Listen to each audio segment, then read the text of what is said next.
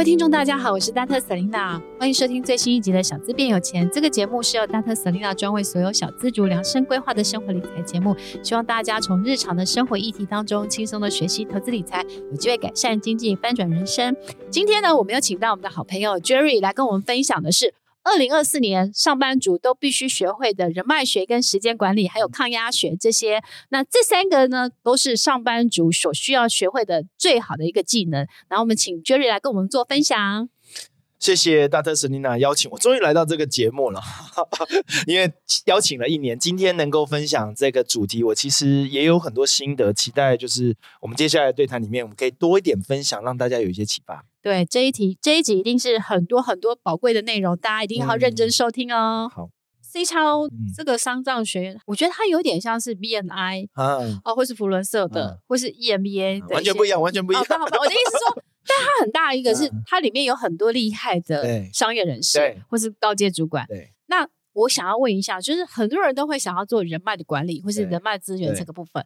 那你自己的看法是，你你自己觉得人脉，就是如果小资上班族，他的人脉的哲学或者人脉的管理，应该用什么样的方法或什么样的态度去看这件事？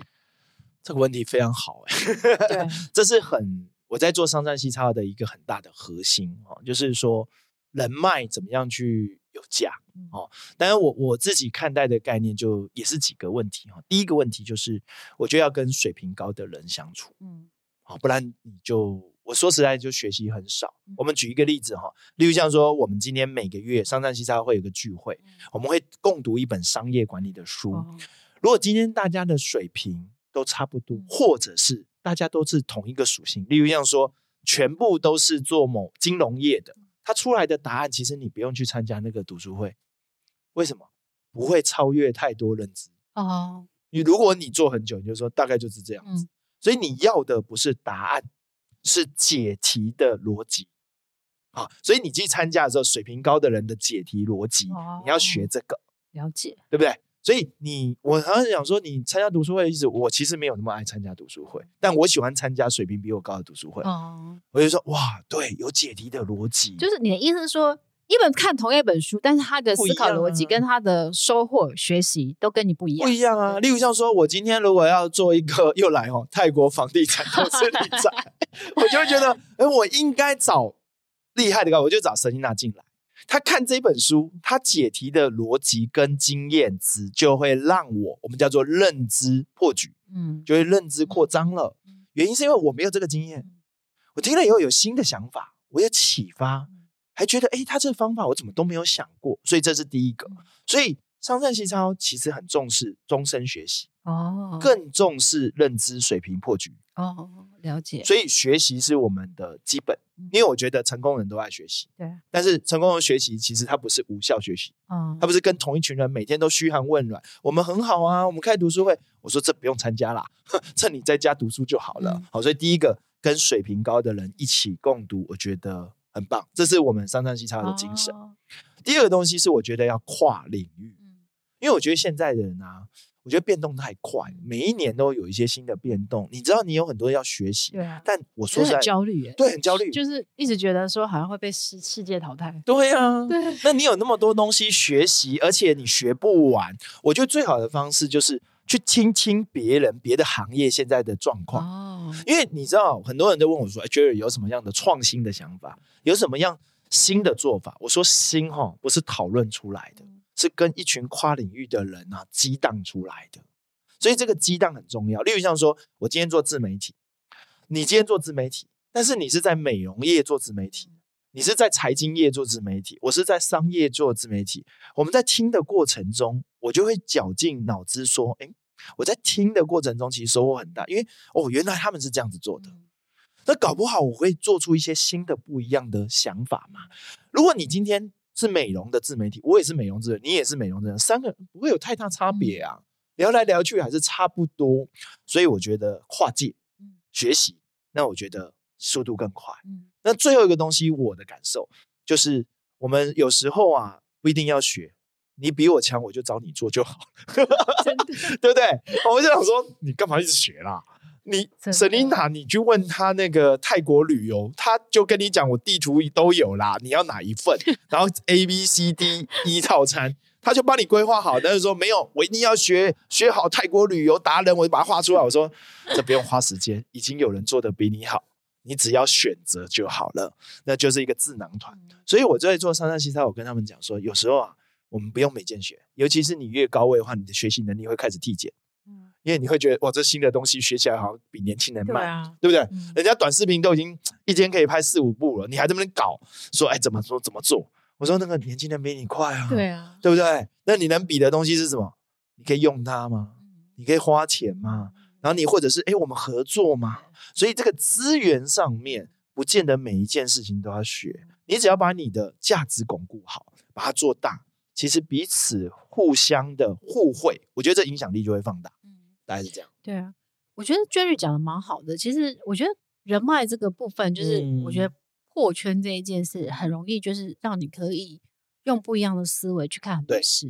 对，对，但是我我自己会觉得有一个很大的重点，像我去熊本看房子。哎呦，日本熊本，我去熊本看房子。那我回来之后，我刚好去看房子的时候，认识了比如说呃一个私募基金的老板。诶，然后后来他就跟我说，他想去投资熊本。台积电那边，但是那个逻辑不跟跟我们不一样。他是他的想法就是，他去那边盖一个台积电的宿舍，然后他回出再给台积电或是给其他的那个厂商。他只要比如投资报酬率有六七趴之后，他们的出厂机制可能就是他卖给海外的，比如说寿险机构或或退休基金这样子。所以我觉得那个思维就不一样。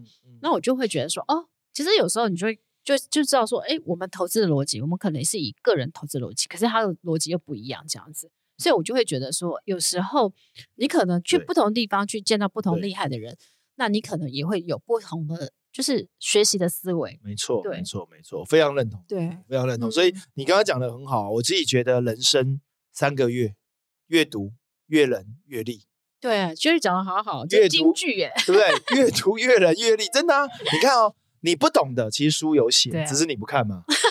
对啊，你看啊、哦，小资理财都已经出了第七本、第八本了哈，那你自己都有写啊，然后你还说没有，我要自己研究。我说你慢慢研究，人家都写好了，都把字啊，这叫阅读，找到对的好书，你会有捷径，对，对不对？然后另外一个是阅人，你不会，你帮忙嘛，找认知水平比你高的叫阅人。然后你看过很多人，哎，谁可以帮你？刚刚碰到一个私募基金的。阅人，他看到你，哎呦，谁那比我懂啊？在熊本呢，我可以找你阅人，阅历你有经验的，你可以教别人，对，给别人啊，你就可以更好的分享。嗯，那就是我想要再问你一下哈，就是说，因为呢，我们大家现在生活的压力都非常非常大嘛，对，然后就是大家其实常常常会被职场的压力啊，或是呃金钱的压力，或是时间的压力。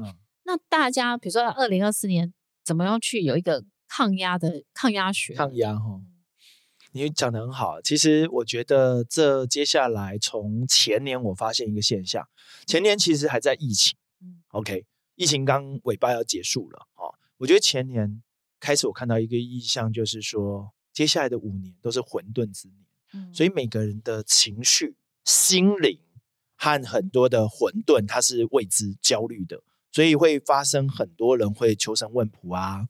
或者是心灵的寄托啊，会来越来越多。其实情绪管理其实是一个精力管理问题哦，就是说我们很容易被外界的变动所干扰，嗯，而且这些外界变动是突发的，嗯，突然的，你没预期的，你会更害怕。所以我自己的心得有几个，第一个就是说，如果你要遇到突发的话，我会建议让自己保持某一种规律。嗯，我后来发现成功的人，他其实生活和什么，他蛮有规律的。你有发现？有哎、欸，而且很多成功的人他都成型，他就早起。对，他的规律是要让自己比较清醒，不要被外界所干扰太多。因为你很多时候我们知道嘛？我们有时候越想越多，其实都不会发生。但是我越想越害怕，嗯、是因为你会呃，所以表示你没有什么规律，就是说你的作息没有规律。如果你慢慢作息规律，说，哎，这个时间我要好好的做什么事情，专注啊，这个时间我要运动，这个时间我要做什么。其实我觉得是蛮好的，就像我自己好的，我自己有人说，哎，我在 几点的时候要接孩子，哎，对，那你说这个重不重要？对我来说，它是一个规律，规律的是什么？规律投资我跟孩子的关系，也许不是很长，但是我会觉得，哎，我只要规律，哎，小孩子看到我，他会觉得跟我很亲，因为他会觉得我每天有一个时间陪伴，但是不是长时间，但是规律的。你如果是说，有些人就累积，一直工作，一直工作。礼拜天爸爸再带你出去玩，到了礼拜天，他说：“哎，我下个礼拜，因为这礼拜哈突然很忙，拖到了下礼拜，孩子连兴致都没了。”哦，他会觉得你没有原则，而且你爸爸没有信守诺言。对啊，我们都会希望孩子规律的读书，规律的学习，嗯、然后搞得自己越来越大的时候不规律。我觉得这是另外一个问题啊、哦！我觉得这个是身教哎、欸，忙碌啊，对啊，哦，真的是身教哎、欸。其实就像是我养鸟一样哦，对，你有一只宠物，哎，我真的，哎，我真的觉得，就是大人的行为其实会影响小孩耶，会呀，你讲什么话，他都跟你学，学超快，对，所以我就觉得，就是刚刚讲的很好，就是说，你希望你小孩子成为一个爱念书的人，或是希望他是一个信守承诺的人。那你平常就要做到，对啊，因为你都做不到，你为什么可以要求你的小孩？对，对不对？而且规律以后情绪会比较稳定，对，对不对？你不规律，你会焦躁啊。嗯、今天晚上去 pub，哇，很嗨，隔天以后要工作，哦，这样很累。对，然后突然又在期待礼拜五，你每天都是不规律的，嗯、所以你就混沌。这是我的一个很直接。然后第二个是，我觉得要跟能量高的人在一起，对，对不对？你应该有感觉吧？对不对？你跟一个负面很强大在一起，我跟你讲，你。哪怕规律，你都会很负面。真的，就是这样讲得很好。我我自己抗压的一个方法是，因为我有信仰，嗯、所以不管发生什么事的时候，我会我会转念。嗯，我比如说举例好了，比如说我假设我去旅行的时候，可能有时候他飞机不顺或干嘛的，可是我都会觉得，哦，那可能就是。转念，你就会发现哦，那我可能在这个地方我可以多待或干嘛的，对所以你就会你你就不会有那么多负面的情绪。所以我觉得其实压力很多来自于，就像你刚才讲，如果你一直想着不好的事，不好的事，它就真的可能是不好的事。啊、可是你把它想成每一件事发生都有上帝美好的祝福在后面，嗯、你就是去接受，然后你就是去享受每一个 moment，生命带给你的不同的安排。这这我很有感觉哈，对因为基督徒嘛哈，有时候到教会里面，对啊。你知道为什么大家都比较正面吗？对，因为看他比你更惨 然后就想说，我有什么惨的吗？上面那个更惨了，欸、而且他还在感谢这一切啊，感恩这一切啊，欸、我。有没有觉得很厉害？因为人人人的情绪，你知道为什么会会不舒服？你知道，你滑手机的时候，觉得人生怎么他们都都过得比我好？越比较，对，你会觉得这个短视频每个都好正面积极，每个都好像活得比我好。哇，房子一个放的比我大，对不对？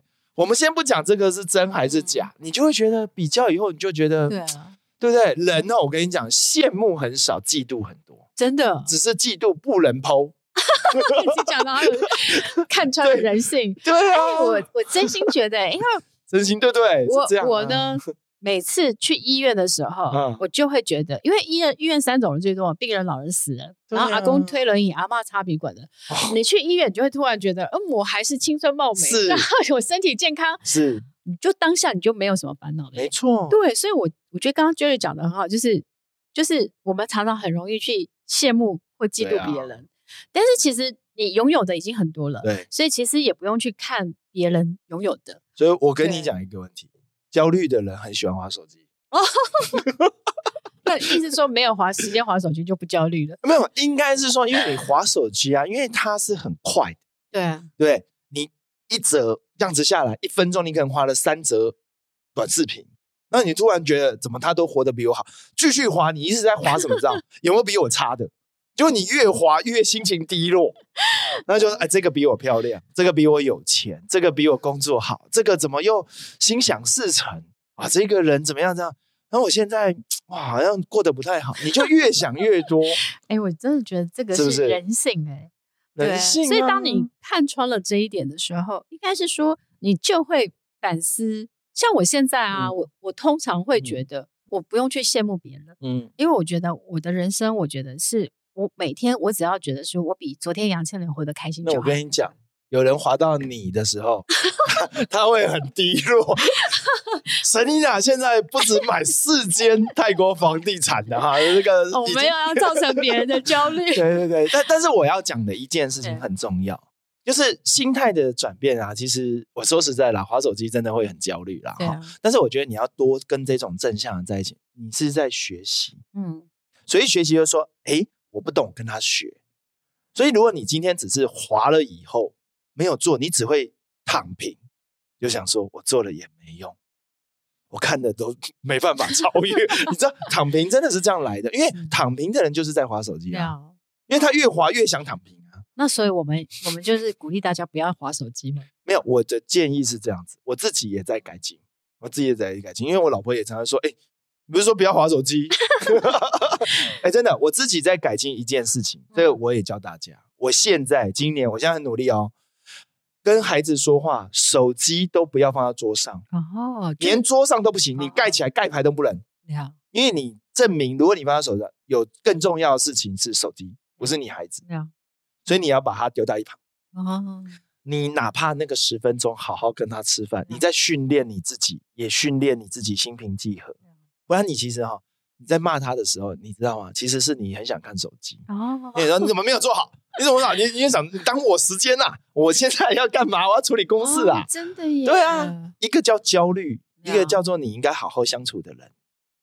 然后你会发现，你的选择，你哪怕盖着，你心里想的是手机现在发生什么事情，或你怎么耽误我花别的时间。要，所以你就更焦虑啊。对，所以我觉得，呃，其实我觉得这个。我刚好，你知道，我觉得也很很巧妙，就是我在二零二三年最后一天的时候，嗯，我那一天就是去基隆的海边，我跨年的时候，对，我带着呃阿瑞克的新书哦，内在内在成就，哎，然后我去看那本书，嗯，那其实我觉得我二零。二三年，因为其实我觉得我我是一个对我自己很严格的人，超严格。所以我 其实，在二零二三年 review 我自己的时候，嗯、虽然我觉得我很多东西都超标，比如说我买房子也超标，然后存钱目标也超标，或是就是这这些我都，嗯、可是我有一点我没有放过自己，嗯、就是我觉得我的短视频没有拍的很好，嗯、然后我朋友们就是比如说我朋友，比如说雪人，我举例好了，他可能拍了百万这样子，然后。比如说我，我看过，然后我我另外朋友就会跟我说啊，他就会说 Selina，他觉得你你是一个宝藏女孩，但是他我朋友是一个很很名很有名的艺人，他就说，嗯、可是我觉得你不够红，嗯，那你知道他这一句话就会、嗯、会。放在我心里，嗯，嗯。然后我就不开心，嗯，可是我后来看到爱大那本书的时候，嗯、我觉得其实是上帝在提醒我，嗯，他意思就是说，我们很多时候我们都在追求的是外在成就。但我们忘记了自己的内在成就。但我后来看到他里面写的两句话的时候，我就掉眼泪了。嗯，他说杨倩玲，他说他就一说你要去做你自己热爱的事，跟自己可以帮助别人事。他其实跟我的核心价值是一样，就我想要做我喜欢做的事，可以帮助别人事。然后他说你要成为别人心里的一道光，嗯，然后去影响你可以影响的人，嗯，然后我就掉眼泪了。你现在也掉眼泪，因为因为你知道我，而且我那时候祷告的时候，我跟是我跟上帝讲这件事，上帝跟我说，他说杨千玲，嗯、他说、嗯、你你他说你教人家理财，你是想要变有名或变有钱吗？对，他说不是，他说如果给你选择，你要去帮助一万个人，对，还是要去拥有一百万的粉丝？哇！然后我就跟上帝说，那我要选择，我要帮助一万个人。然后我当下我就明白了，因为那个就是我的核心价值。所以我的核心价值会引导着我往那个光前进，你了解，我就不迷失了。所以我就会觉得说，哦，我朋友拍的很好，我祝福，就是我觉得他很棒。那我就会觉得说，如果我真的要你转念，我发自内心我要拍短视频的话，那我就会想说，诶，如果我拍短视频，我是可以让年轻人从这个轻松过程当中，他对理财有兴趣，他想要学习投资理财，那我觉得那个就是我要去做的。所以我觉得，我如果要做，我不再追求的是那个影片的数字。而是我这个内容是不是有机会接触到，比如说二十几岁的年轻人，让他开始对理财有兴趣啊，开始去做转念这样子。所以我，我我我自己觉得，有时候刚刚 Jerry 讲的就是，其实有时候我们少看手机，嗯、然后静下心来看书，嗯、然后跟自己对话，然后你的人生就会找到答案。嗯、然后那个答案其实，在你心中。你讲的真好，你这让我想到，其实很少人问我说：“哎、欸、，Jerry，你为什么要做商战西茶？”对对对，其实跟你这个讲的一样。嗯我那时候不是做大大学院做线上课程嘛？现在虽然也还有，那时候到了现在有十万会员。后来当然因为现在很红海嘛，很多人都在做，我就觉得啊，别人就说 Jerry 你好像做的不太好啦，因为有更厉害的人出来啦。我那时候也很很沮丧啊，对不对？你拿我比较，以前人家说我觉得你做的很好，现在跟人讲说 Jerry 你好像做的不太好啦，你应该怎么样怎么样？我其实有一阵子也是比较低谷，后来我慢慢认清一些事情。其实这个跟爱大也有来我们这个 Podcast 也应该你也认识的好朋友。其实我蛮喜欢他，他对他的他的他想传达传达的思维嘛。后来我自己后来觉得事情是这样子，后来我在问问一个问题的本质，就说：哎，那我为什么要做教育？对，对我就在问，其实我问了很久，问了九个月。我有时候会打给你，对对对，对对，我会打给你说，啊，我有点沮丧，因为我觉得有时候要有一个窗口，呃，好朋友打过去啊，跟他聊聊，也许我没有什么答案，但是我借由我在聊的过程中或倾听的过程中，我可能会找到一些。可能可以依循的方向，所以我那时候是缺方向。对，其实是方向问题，不是方法问题。因为方法你很会，对，方法很会，但是我的方向如果错的话，或者是好像这一条路不太通的时候，你总是要找方向啊。所以我在找曙光啊，所以那是我其中一道曙光，像白月光，看一下。所以真的啊，对，所以我那时候在找了九个月，后来我找到一个本质。我说，我终于知道教育的本质是生命影响生命。哦，对，我也是这么觉得。对，嗯、因为人生的一道光，也许会照亮人家黑暗的时刻。所以，当人家黑暗的时候，看到你这道光，你扶起了他，你就会影响这个人改变。所以我当时就在思考，我的教育可能可能我不想要线上，因为线上我看不太到他真的改变。对不对？你买了我的课，对，我就一个数字嘛，哦、卖的好，卖的差，对卖了三百人不太好，嗯、卖了三千人很开心，然后接下来再找一个产品给大家，再叫大家买。但是他真的买了看了吗？他看了以后真的改变了吗？其实我很难理解。那当然有些人会给我回馈，但是我一直觉得我看不到生命的改变，嗯、所以我就想说有没有个做一个终身学习。所以我那时候就很疯狂，我把上山西超改加一次会员就终身了，嗯，不用缴年费，嗯。那我那时候就想看到生命的改变，嗯，然后那时候我就看到有些人生命改变，就跟教会很像哦，对啊，他就站起来说，我记得印象一个高阶在金融的一个协理，他就想说，Jerry，谢谢你成立了商战西超，我是四十六岁才生孩子的妈，嗯，我很感谢，以前我到高阶的时候没有一个窗口可以跟我对谈，因为你已经高阶了，一人之上，万人之下。那你就会觉得没有人对谈。结果我进到这个里面，我可以跟一些优秀的人跟他对谈。其实真正改变是我找到心灵的窗口哦。然后我就想说，我没有教他这件事哦，我也不是目的来来像说什么宗教还辅导别人。但我发现他使用上善西超改变了他。我最感动的还有第二个，我简单分享。我那时候就真的是觉得我在做生命教育。有一个人是读到医学院，很厉害，然后医学院的医师，然后有一次很好玩，去台中，然后有一个新的会员进来，他就说：“哦，我是某某啊、呃、泰汉的这个妹妹。”我说：“嗯，真的、哦，你是学心理学的，那你为什么会来？”他说：“我看到我哥改变。”哦，他说他哥一直没有改变，但是呢，他有他改变，然后他就问他哥说：“怎么样改变？”他说：“你要不要去上山洗澡？”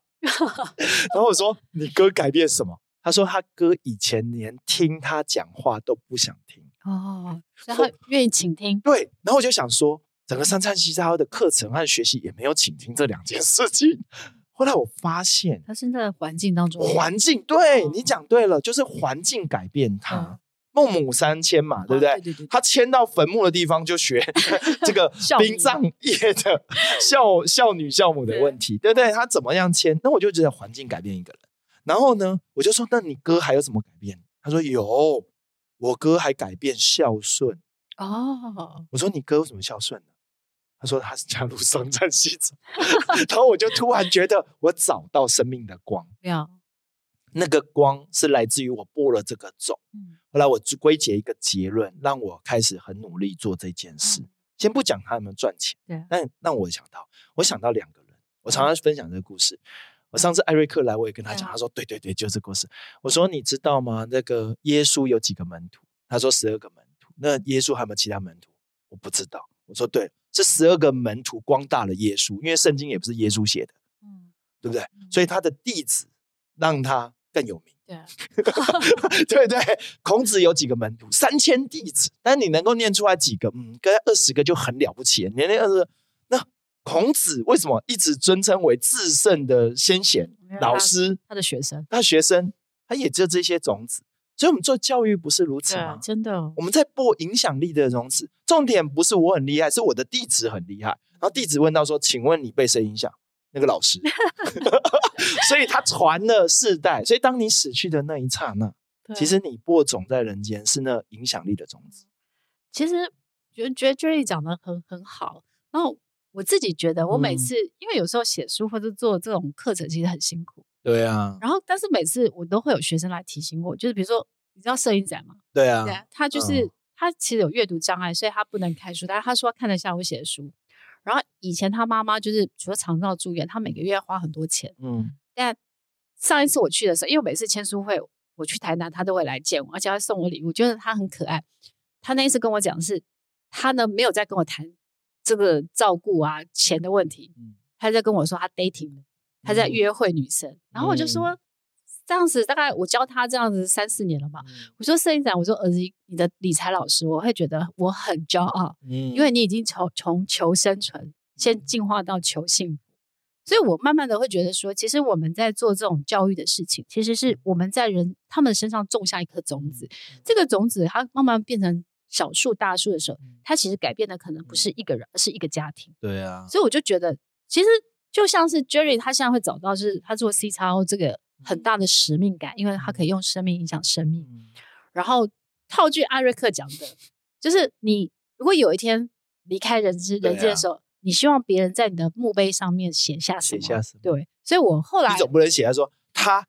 家财万贯，很爱钱，很爱赚钱，对不对？虽然虽然这也是事实，因为我非常爱理财，但是背后的本质是重点。背后的本质，嗯、其实我们教别人理财这个目的，真的是很希望是别，因为我小时候那么辛苦，也很希望说我可以把受过别人的帮助变成爱是动词，可以影响更多人。对，对，所以我相信这个东西才是我们真正的核心价值。对，也是我们做这件事再辛苦再挫折。我们都会坚持下去，对对，非常好。我觉得，当你愿意给予，哪怕再小的给予，对别人可能是一道光，一个对啊，对啊，一个泉水。嗯，但这个的改变，我觉得是深刻的。对对，对不对？所以其实我很开心听到 Jerry 这么，因为其实 Jerry 刚刚讲的是，我以前在十一点的时候有接过他的电话，然后我们聊到一点，十一点我们还会聊聊聊聊聊，哎，不好意思，要睡觉，一点多了。对，但是我我真的觉得，其实我们。我们特别是我们在社会上，我们在做事业的人，对，他很重要是要找到那个支撑他的使命感。对啊，那个使命感是后他会坚持的往下走的。因为其实，在台湾创业是非常的辛苦，非常不容易的。没错，所以我觉得这是给 Jerry 拍拍手。谢谢谢谢。然后最后我想要再问 Jerry，就是说，啊、那最后给我们听众一个小提醒：如果说，哎，其实他们年后很多人会想要转职.那你怎么去给他们建议，说他到底可以评估他是不是？是不是他要上班族转？对对对对对对，最后就是他用什么几个点评估？哦，转职这件事情啊，我我当然我是必须要讲了，不同年龄真的不一样。嗯，我年轻的时候转职，当然我自己那个时候，我觉得我比较早，我我觉得我想要跟对老板。哦，就是说我年轻的时候特别会这样想，因为我会觉得我想要快速学习。我要学习那些我觉得不错的成功人士的做事方式，因为我觉得赚钱啊，你有没有感觉就是？当你有一身技能的时候，要赚就很快。很快对，但是如果你赚那些小钱，很慢。很慢所以你千万不能因为只是多两三千块你去跳槽，对，而是你可能要去看那个公司未来的发展性啊，或是说，哎，你在那边是不是可以扩大你的人脉圈，或是扩大你的视野？我觉得要从不同的指标去看。讲到我第一个指标，就是说不要去看加了两千块，对，因为那没有用。很慢，也也不是没用啊，就很慢。用啊，只是说那个不是绝对关键指标之一啊。所以我当时在选公司或者是创业的时候，我前面有两份工作，那我都是在看说，哎，这家这个公司可不可以带给我养分？嗯，好，所以我在转职的时候，第一件事情，多数养分是说你跟的 boss 是谁，你跟的老板是谁。有时候我们在面试的时候，这个人可能就是你未来的主管，你喜不喜欢他？你不喜欢他，每天跟他在一起，你不觉得很累吗？对不对？你每天都在服侍他，然后每天都听他抱怨负能量，我就觉得很烦。那你就不会想跟着他。所以第一件事情，我觉得跟对人。如果你年轻的话，但是当你岁月，如果你已经嘛四十岁以后，四十五岁，你已经职场历练丰富了，我自己觉得你要去看艾瑞克内在成就。哦，对，他这写的对不对？你这一生里面，你自己内在的价值无关外在哦。外在的意思就是这些物质名利。你的内在就是内心自省，就是说我人生的价值使命是什么？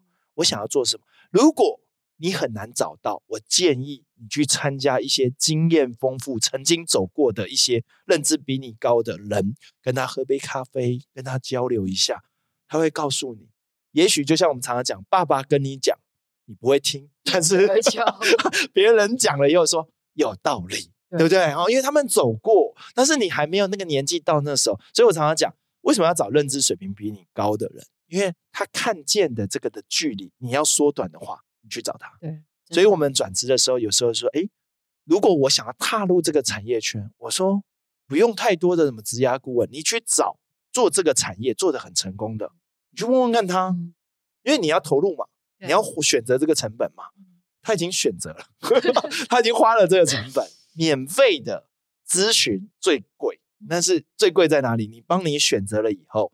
你这条路，你的重大选择，你会比较笃定，你会大概知道会遇到什么事情。这件事情并不是是说你的路径跟他一样，只是让你知道说，哎，这些事情是不是跟你想象的美好，跟现实是不是有点落差？对。那如果你都能够接受，也许这个就是你想要使命的道路。嗯，我觉得这个大家听起来、学起来以后，应该在对你评估你以后要做转职、嗯、会有很大的帮助。这样子，真的。然后最后，我想要再。问 Jerry 就说：“那你二零二四年有什么新的计划吗？”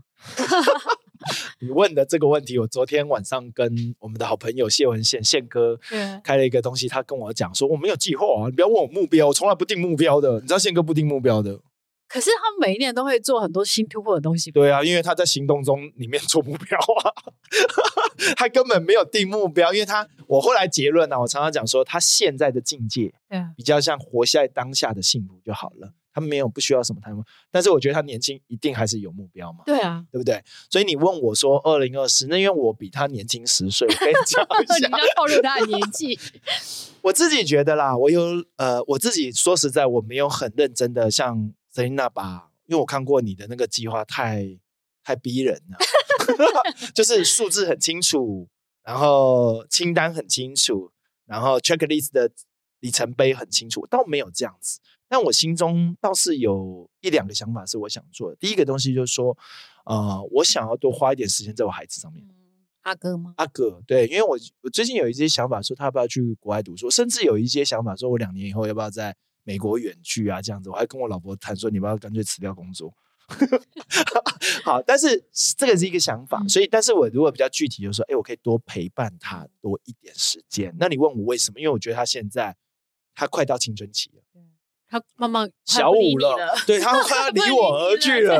我想说，我的我的记忆或者是我的故事跟我的回忆，我必须要多留一点这个事情。所以我就说，哎，爸爸，呃呃，这个一月多我带你去环球影城啊，什么时候？就第一个是，我觉得我我会比较这个阶段啊，因为人的次序不一样嘛，所以这个阶段我的孩子在这个阶段，我就觉得不要后悔，因为我常常看到有人青少年后悔。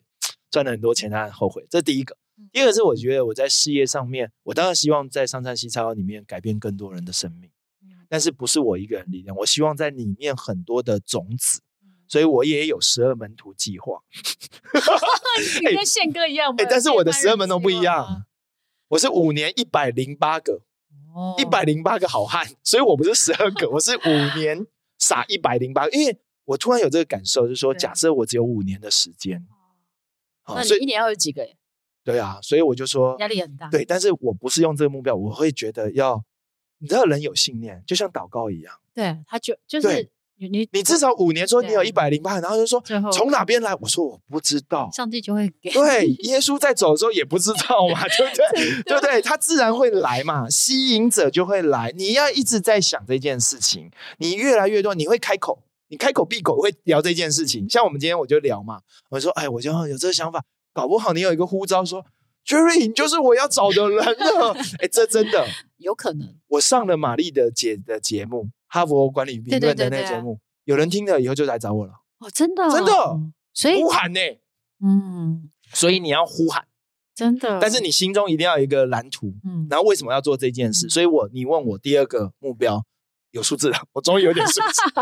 哎、欸，找数字还不容易，真的。但是数字要一种就觉得有挑战，好像不太能成，但是好像是在这条路上。所以你刚刚我讲说一年多少，我说我没有想过，也许今年只有两个，也许明年有五十个，一百零八个好，一百零八个好汉打。我本来想说三百壮士，后来想一想太多了，不行，太累了。对，然后我就想说，第二个是我要改变。那改变不是我去改变，是这一百零八个去改变，是用五年的时间去，蛮好的改变，对不对？第三个东西，我就觉得我碰到这个 Selina，那当然要对财富有一些想法，对不对？因为 Selina 一天告诉我就说，哦，我就是环游世界。我想说，这家伙 一直在环游世界，怎么做呢？所以我自己当然也会是希望，哎，在理财的规划上面有一些房产的啊，嗯、或者是一些数字财富的数字，嗯、让我觉得，哎。